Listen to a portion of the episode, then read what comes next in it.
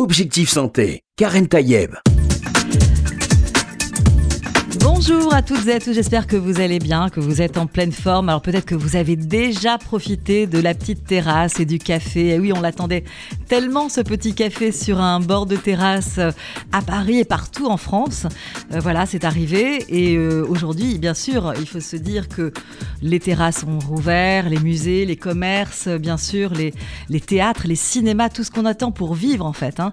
mais en même temps, la Covid continue de sévir et on a les chiffres, hein, ils sont là, 17 210 nouveaux cas euh, en 24 heures, c'était hier. 187 morts dans les hôpitaux français. Le nombre de malades du Covid-19 dans les services de réanimation poursuit ça baisse en tout cas, et selon les chiffres de Santé publique France, le nombre d'hospitalisations est au plus bas depuis six mois. Mais ça ne veut pas dire qu'il ne faut pas être vigilant, et on est aujourd'hui en compagnie du professeur Bruno Mégarban, chef du service de réanimation de l'hôpital Lariboisière à Paris. Bonjour. Bonjour, et merci, euh, d'être euh, venu sur RCJ dans Objectif Santé, parce que c'est vrai, on a besoin d'en savoir un petit peu plus, professeur Mégarban. Euh, on est très très heureux hein, de voir les terrasses refleurir. Euh, quoi de mieux que de pouvoir prendre un café, déjeuner, dîner avec euh, des amis, euh, aller surtout dans les musées, les théâtres, les cinémas, tous ces lieux qui nous ont tellement manqué pendant ces mois qui ont paru si longs. Et en même temps, vous, vous voyez la réalité du terrain, vous êtes à l'hôpital et vous voyez quand même continuer des gens arriver, même si les chiffres commencent à baisser, mais on n'est pas encore au meilleur de la courbe qu'on pourrait attendre. Oui, tout à fait, vous avez raison. Effectivement, l'épidémie régresse euh, mhm. en termes de nombre de nouvelles contaminations quotidiennes. La baisse est constante. Elle se traduit désormais par une baisse significative du nombre total de patients admis euh, à l'hôpital et en réanimation, du nombre d'admissions. Malgré tout, il persiste encore euh, des cas d'infection, des cas d'infection graves. Environ 180 personnes par jour sont admises en réanimation pour des formes graves de la Covid-19. Et c'est là le paradoxe, alors même que le vaccin existe, qu'il est apporté de main et qu'il protège à quasiment 100% des formes graves de la Covid-19. Il faut donc vraiment se précipiter très vite pour se faire vacciner, euh, car le risque existe encore, mais c'est vrai, les choses s'améliorent. Comment on explique justement, professeur Megarban, cette diminution? Bien sûr, on, va reparler hein, des, des, réanimations et des admissions à l'hôpital qui existent encore, mais comment on explique cette baisse malgré tout de la courbe? Est-ce que c'est la vaccination, même si on n'est pas aux chiffres que l'on aimerait avoir euh, aujourd'hui, mais est-ce que c'est cela qui, qui ou est-ce que c'est le fait d'avoir fait ce couvre-feu jusqu'à 19h, la fermeture d'un certain nombre de lieux en France Alors cette baisse est probablement multifactorielle. Mhm. L'élément important, le plus important, c'est quand même euh, la mise en place euh, des mesures de restriction, c'est-à-dire le couvre-feu, mais mhm. aussi la fermeture d'un certain nombre de lieux d'interaction sociale, les lieux culturels, les commerces. Donc effectivement, moins les populations se déplacent, se brassent, et mhm. moins le virus circule. La deuxième raison, c'est quand même, avec le temps, c'est euh, le fait que nos modes de vie ont changé et que qu'on désormais on ne peut plus vivre ou penser sans les fameuses mesures barrières, la distanciation sociale, on ne s'embrasse plus, on, garde certaines distances, mhm. on porte le masque, on porte le masque systématiquement euh, dans les lieux clos, dans les transports en même commun, si nous on l'a pas mis ici, hein, parce qu'on est vaccinés tous les deux. Hein. Voilà. Mais effectivement, tous ces tous ces toutes ces mesures mhm. finalement ancrées désormais dans le quotidien ont contribué aussi à cette baisse. Enfin, il y a euh, l'arrivée des beaux jours, euh, le fait que finalement on commence plus à aérer les salles, à vivre plus à l'extérieur, ça contribue. Probablement aussi le virus n'aime pas trop la chaleur et le temps sec. Mhm.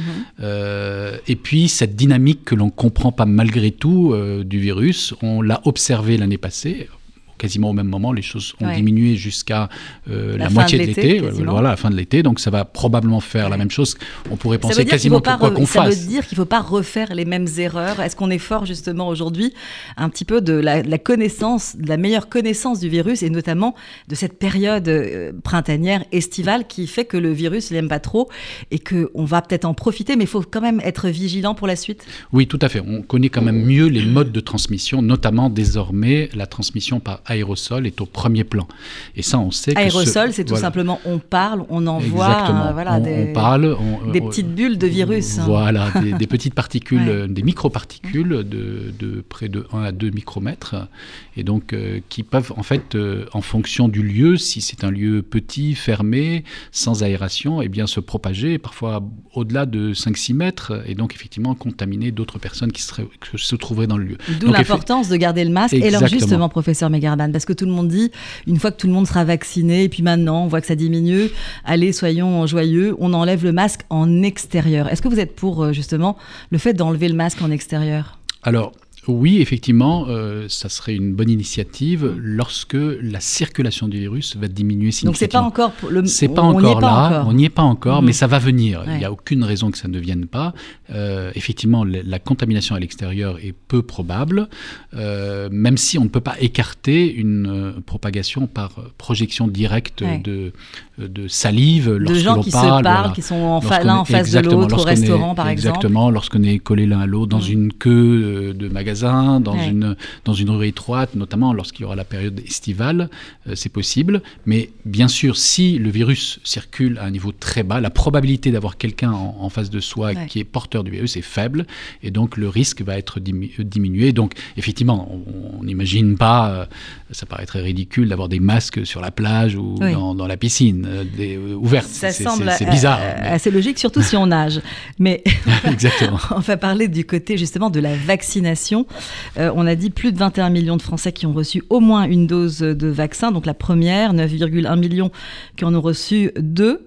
Euh, d'ailleurs, il faut le dire, hein, on n'est protégé que quand on a eu sa deuxième injection, professeur Megarban. Alors, on, commence à être protégé à 21 jours après la première dose. À quel, euh, quel pourcentage? Alors, on va dire, c'est très variable en fonction du type de vaccin, en mm. fonction des études. On va dire, très probablement, on est protégé à plus de 70% des formes graves et sévères de la maladie. Parce que c'est ça en fait qui compte, ne pas ne pas être euh, n'avoir la maladie dans, sa forme très sévère. Parce qu'une fois que si on, peut avoir le Covid, ça c'est arrivé à un grand nombre de personnes. Parfois c'est asymptomatique, parfois même une simple fièvre, des courbatures. Mais c'est la phase Évidemment. compliquée, la phase grave. Chacun d'entre nous n'aimerait pas mourir euh, d'insuffisance respiratoire aiguë ou de se retrouver pendant un mois ou deux mois en réanimation, mm. intubé, ventilé, avec quand même des soins extrêmement agressifs. Euh, donc c'est vrai que le vaccin, à partir du 21e jour, protège dans 70% des cas. Alors il est arrivé quelque chose qu'on nous rapporte, c'est des gens qui se sont fait vacciner quelques jours après, ils ont contracté la maladie. Comment on explique ça, justement? Est-ce qu'ils font partie de ces 30% euh, pour lesquels euh, ben, les 21 jours n'auront pas suffi Ou alors c'était trop tôt ou, euh, comment, comment on peut expliquer que des gens, il y en a beaucoup, qui, ont, qui se sont fait vacciner et qui, trois jours plus tard ou quatre jours plus tard, ont eu de la fièvre, quelques signes annonciateurs de, de cette Covid? Alors, pour la majorité de ces personnes, en fait, ils ont contracté l'infection quelques jours avant mhm. l'injection de la dose. Pas de mais chance, pour pas, de voilà, pas de chance. Pour certains aussi, malheureusement, ils ont été vaccinés, ils se sont crus protégés instantanément. Mhm. Et à ce moment-là, ils ont levé leur vigilance et ils ont été contaminés dans les quelques jours qui ont suivi la vaccination. Mais à ma connaissance, aujourd'hui, en tout cas dans, dans ce que j'en ai entendu parler, nous ne connaissons pas de cas de personnes qui aient été pleinement vaccinées avec les deux doses et qui aient développé une forme grave de la avec les deux doses, on, bien, voilà. Donc avec les deux doses, on est protégé à 100%. De la première. Moi, c'est les les cas que j'ai pu entendre, c'était au niveau de la première, euh, première injection. Et donc, du coup, euh, finalement, quand ces personnes ben, ont contracté la maladie, il faut attendre un certain temps pour faire et, ou la première ou même la deuxième injection si on a eu la maladie entre ces deux cas. Combien de temps après une injection la vaccination on, peut justement faire le, cette, cette, deuxième Alors, euh, ça dépend du type de vaccin. Donc, on va dire, euh, euh, pour les vaccins à ARN messager, on mhm. recommande désormais six semaines entre les deux ça doses. Ça a augmenté. On est parti sur trois, quatre. Voilà, exactement. Je crois qu'en pratique, il n'y a pas de différence que l'on fasse 3, 4, 6 semaines. Il y a peu de différence. En fait, on avait augmenté un peu le délai mhm. parce qu'effectivement, il y avait un, manque de doses sur le territoire pour mieux primo-vacciner un nombre plus élevé de personnes, car comme je l'ai dit tout à l'heure, évidemment, même après une première dose de vaccin, 21 jours après, on a 70% de, de, protection. Donc, Ça veut dire euh, qu'en fait, la recherche c'est peut-être autorisé à dire, OK, au départ c'était trois semaines, c'était un peu le cadre idéal, mais vu le manque de vaccins, il y a une autorisation d'extrapoler à 4 puis 6 semaines, et en se disant, finalement, la couverture euh, protectrice, elle sera quand même bonne, malgré, le, malgré cette, cet euh, étalement euh, entre les deux des vaccinations. En fait, l'amplitude de la, de la protection après la première dose ne va pas varier mhm. en fonction de, du délai d'administration de la seconde dose. Par contre, effectivement, le délai de l'administration de la seconde dose, s'il est trop long, on pourrait avoir une baisse progressive de l'immunité induite par la première dose fait, la deuxième dose n'a pour but que de rappeler, de faire un rappel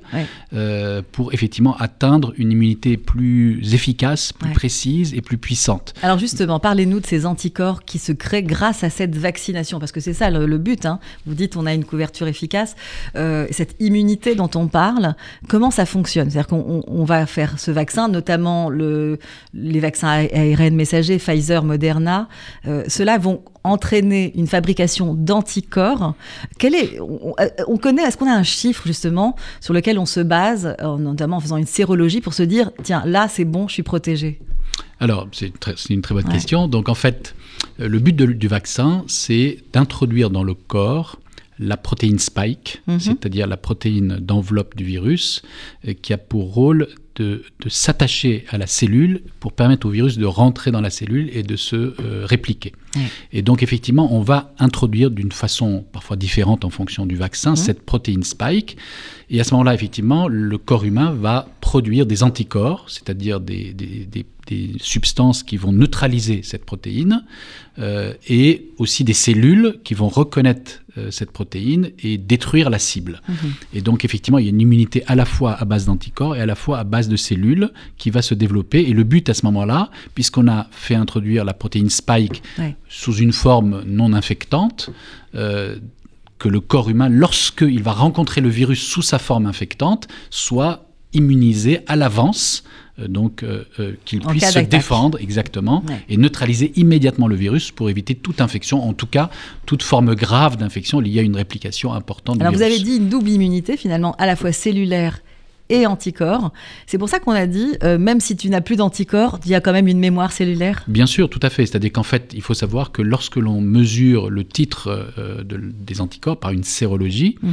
euh, finalement, on ne, on ne mesure qu'un qu'une part de l'immunité. Mhm.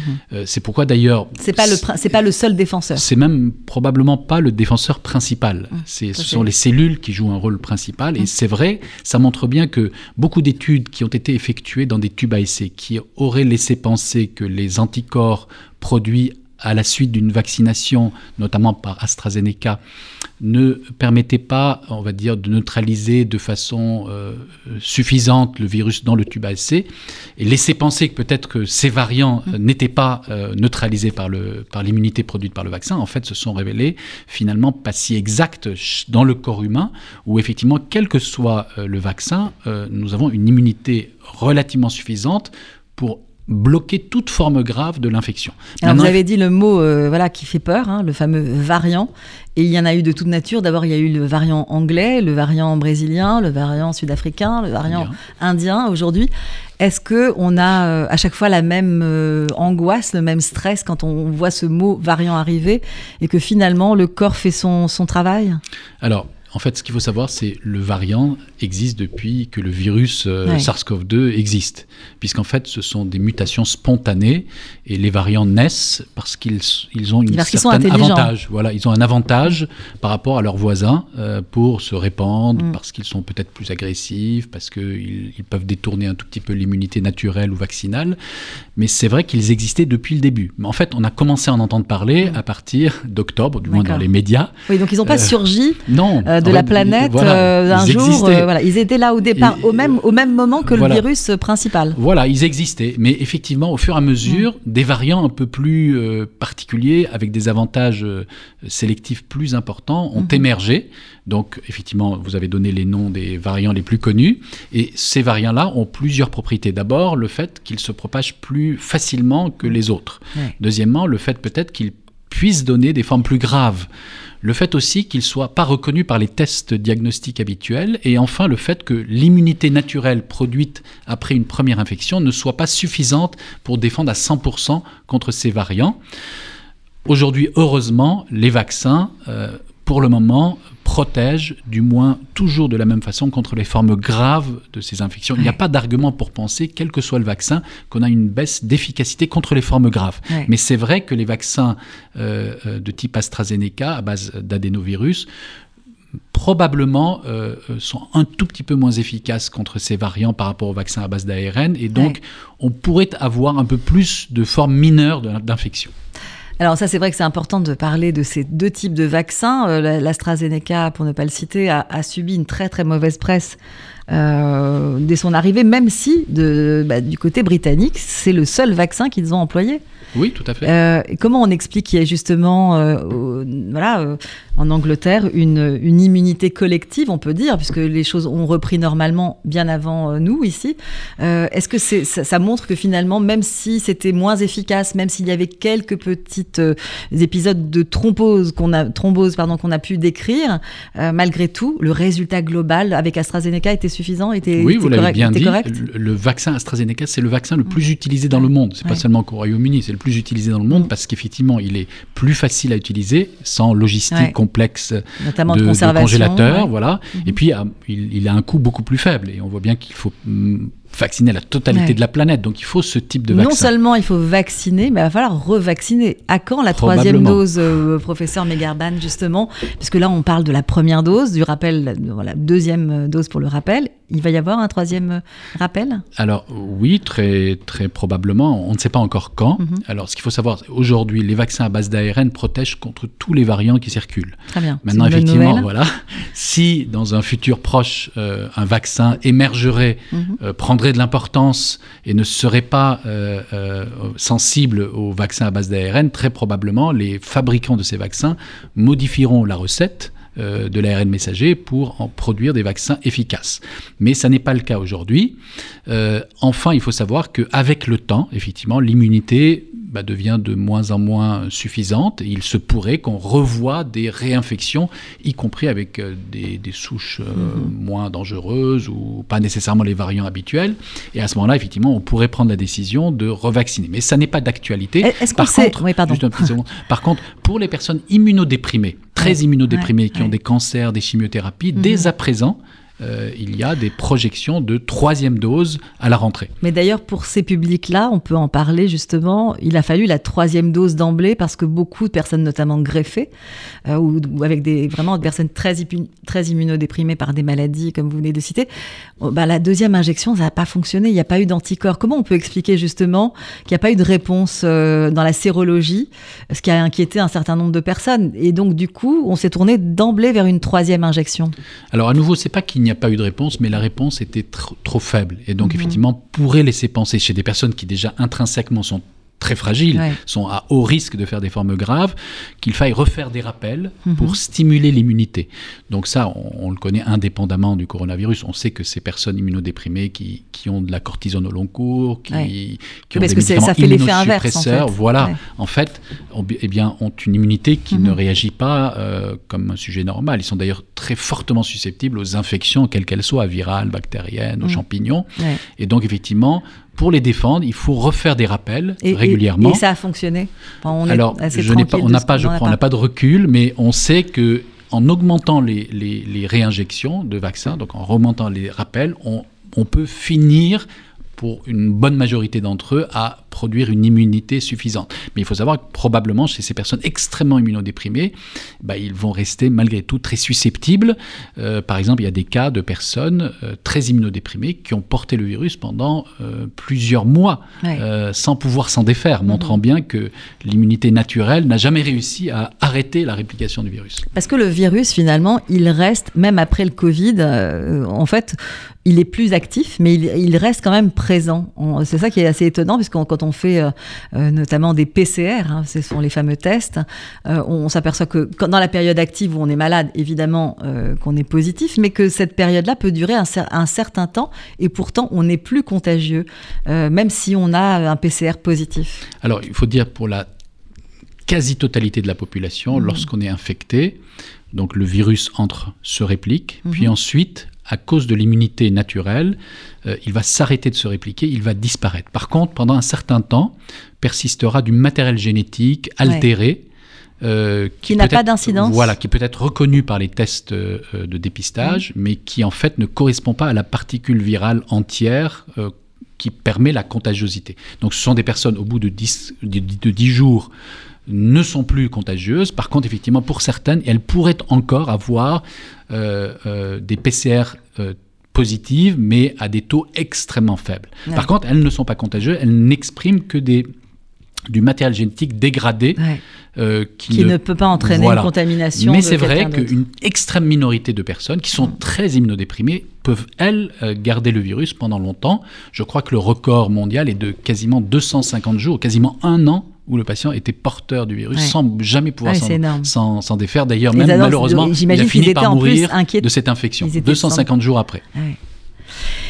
Parlons de la, contagion, parce qu'on a dit euh, la, la vaccination, ça protège de la, de la, forme grave de la maladie, mais est-ce qu'on est contagieux malgré tout? Est-ce qu'on peut être contagieux? Est-ce qu'on peut être porteur du virus sans le savoir euh, quand on est vacciné, y compris avec les deux doses?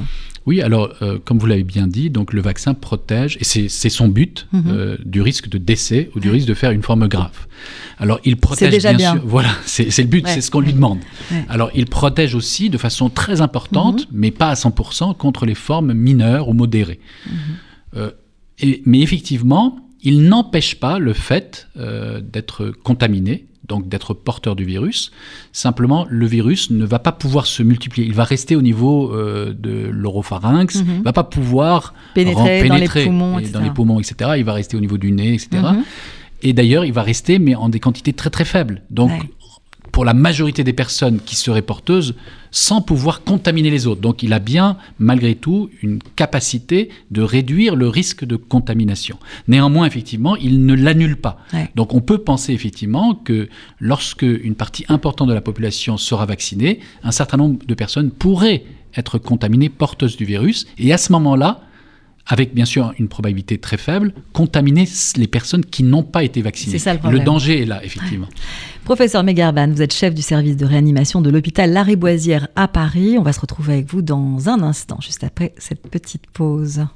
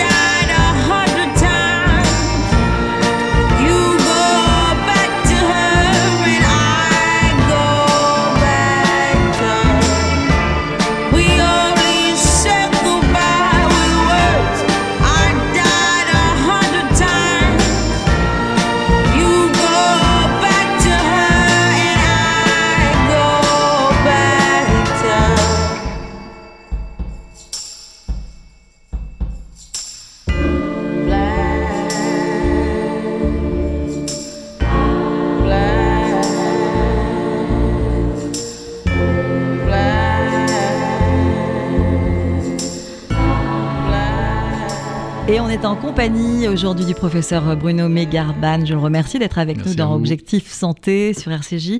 je rappelle que vous êtes le chef de service de réanimation de l'hôpital Lariboisière à Paris. Justement, on, parlait de, évidemment de la vaccination, des bienfaits de la vaccination, etc. Euh, puis de cette Covid, hein, finalement, qui est entrée dans notre vie il y a un peu plus d'un an maintenant. Il faut rappeler quand même les chiffres. Hein. C'est 108 000 plus de 108 000 personnes aujourd'hui qui sont décédées en France. Et, c'est vrai qu'à l'heure où on rouvre les, magasins, les, cinémas, les théâtres, les restaurants, évidemment qu'on a très très envie, tous très envie d'aller déjeuner, dîner en terrasse, d'aller retrouver les, nos musées, nos, nos théâtres et, tous les spectacles. Et je pense aussi aux artistes à tout ce, tout ce monde qui s'est arrêté en fait, hein, parce que euh, n'y avait pas le choix, il fallait qu'on diminue euh, cette euh, propagation du virus et que ça a dû passer par là, puisqu'on a bien compris que c'est le fait d'être ensemble quelque part projection de, ce virus, cette aérosolisation du virus. Euh, mais aujourd'hui, c'est vrai que les chiffres sont là, il faut les rappeler. Bien sûr que la vaccination est là.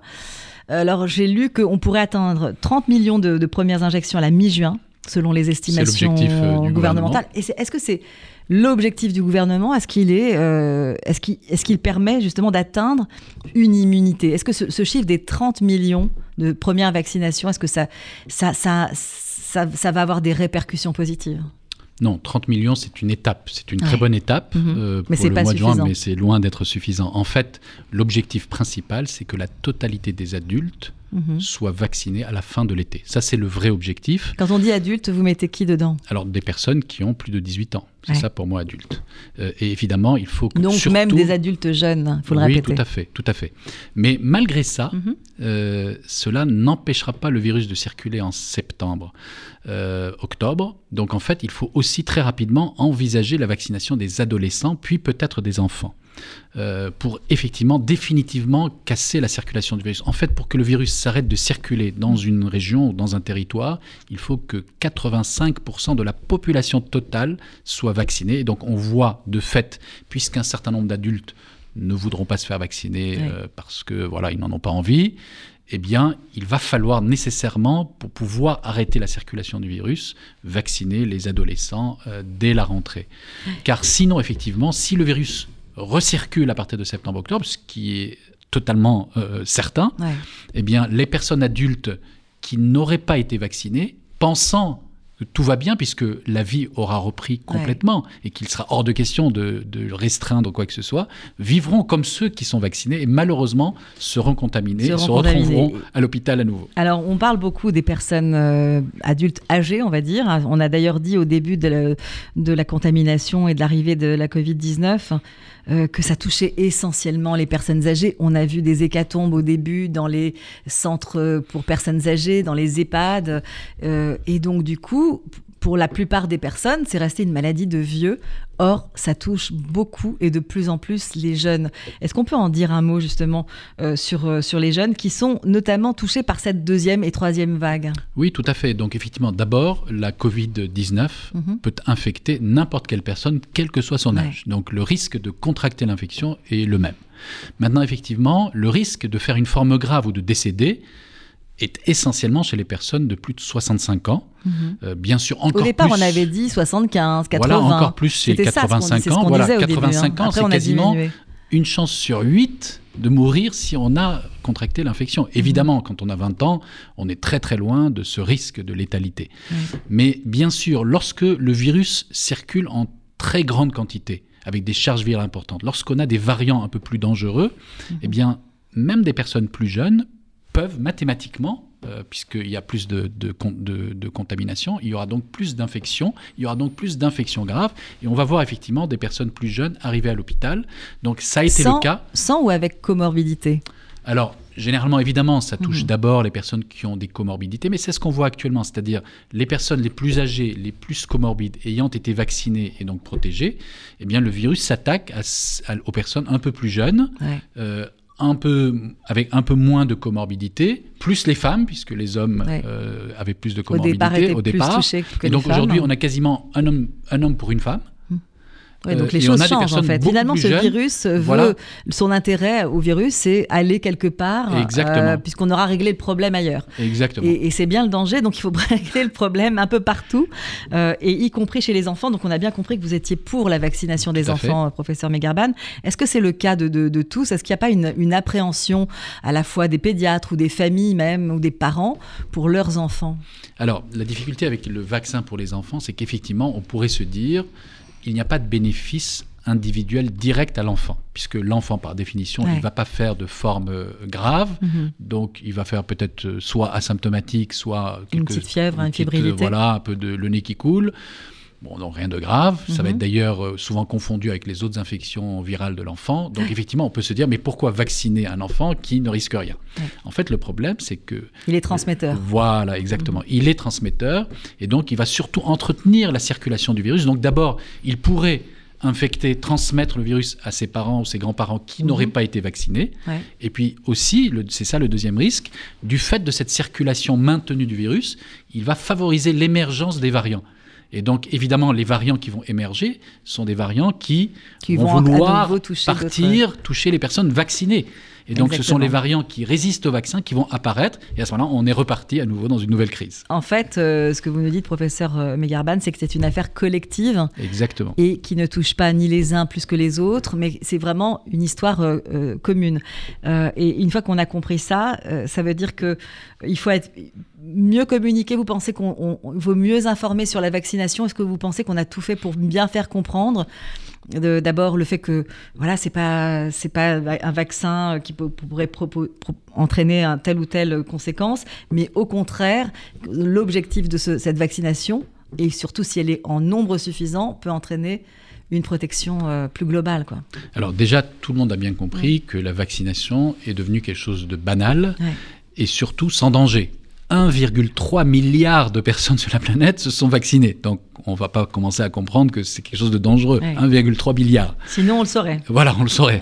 Alors, évidemment, il y a bien sûr des effets secondaires mineurs, mais, mais sans gravité. Il y a peut-être un risque qui a été minimisé en mieux ciblant euh, le vaccin AstraZeneca aux populations à moindre risque de développer les thromboses. Donc, aujourd'hui, on peut dire quand même il n'y a aucun danger de se faire vacciner.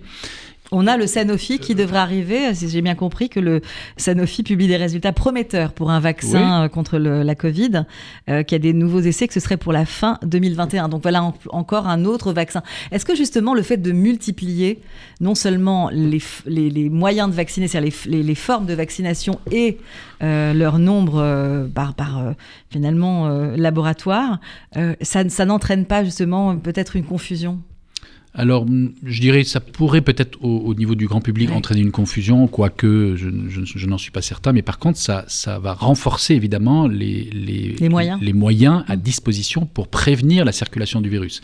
D'abord, tous ces vaccins qui ne sont pas à base d'ARN sont très importants, car ils sont moins coûteux et plus facile euh, à, mettre à disposition dans les pays en voie de développement. Et tout le monde a bien compris que si les pays européens, si les États-Unis, euh, si Israël était euh, vacciné, mhm. mais que à côté les gens n'étaient pas vaccinés, comme nous tous allons aller en vacances visiter les pays non vaccinés, mhm. on va ramener euh, les variants avec nous et donc on pourrait relancer l'épidémie.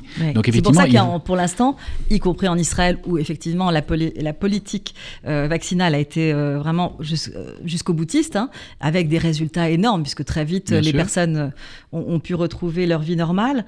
Il y a quand même cette crainte justement de, ceux qui viennent de l'extérieur. Voilà, et en fait tout le monde a bien compris qu'on ne va pas vivre pendant 4-5 ans les frontières fermées avec, des, avec des jumelles pour voir d'où va venir le variant.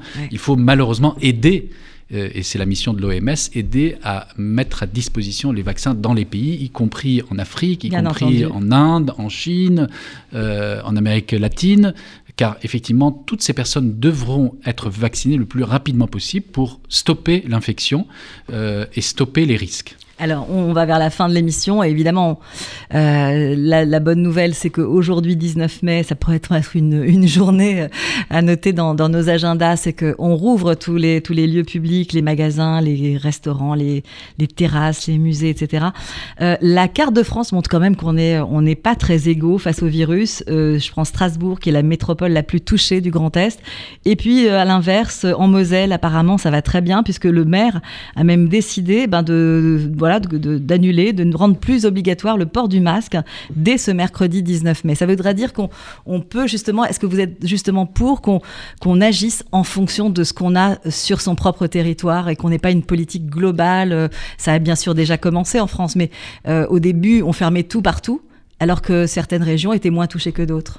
Oui, tout à fait. C'est-à-dire, en fait, avec la baisse euh, de la circulation du virus que l'on va observer, effectivement, il faudra adapter par la suite les mesures aux différentes zones. Donc effectivement, euh, actuellement, les personnes sont surtout dans les grandes métropoles, donc très probablement, il faut être encore très mesuré euh, dans les grandes villes, à Paris, dans la banlieue parisienne, à Strasbourg. Euh, ensuite, avec l'été, toutes ces personnes vont migrer vers les, les plages. Donc probablement aujourd'hui, dans les zones euh, de vacances, bah, on peut tout à fait lever un certain nombre de précautions, mais qu'ensuite, quand toutes ces populations vont migrer là-bas, il faudra adapter les choses. En fait, il faut, dès que la circulation du virus va diminuer, notamment en dessous du fameux chiffre magique mhm. de 5000 cas par jour de contamination, appliquer cette fois-ci très strictement. Parce qu'on n'y est pas encore, il hein, faut le dire, on est à 17 000 cas par jour, donc on n'y est pas encore. On n'y est pas encore. D'ailleurs, la baisse euh, va se faire très mm. lentement. Euh, désormais, euh, probablement, on y sera peut-être fin juin, je ne sais pas.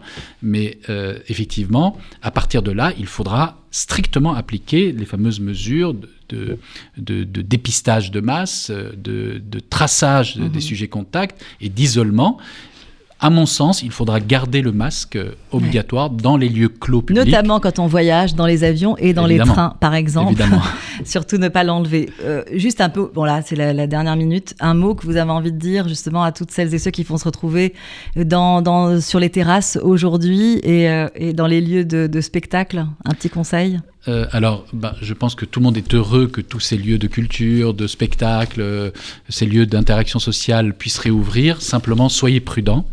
Euh, il ne faut pas aller trop vite plus vite que le virus, car malheureusement celui-ci pourrait nous rattraper. Si tout le monde garde en tête la nécessité d'application des mesures barrières, le port du masque en lieu clos, eh bien tout devrait bien se passer. On devrait pouvoir passer un été tranquille et surtout allez vous faire vacciner le plus vite possible, car de la vaccination dépend la situation épidémiologique en septembre-octobre. Merci infiniment, professeur Bruno Megarban, d'être venu euh, sur RCJ dans Objectif Santé. Je rappelle que vous êtes chef de service de réanimation de l'hôpital Lariboisière à Paris. Merci. Et quant à vous, chers auditeurs et auditrices, je vous souhaite bien sûr une très bonne santé.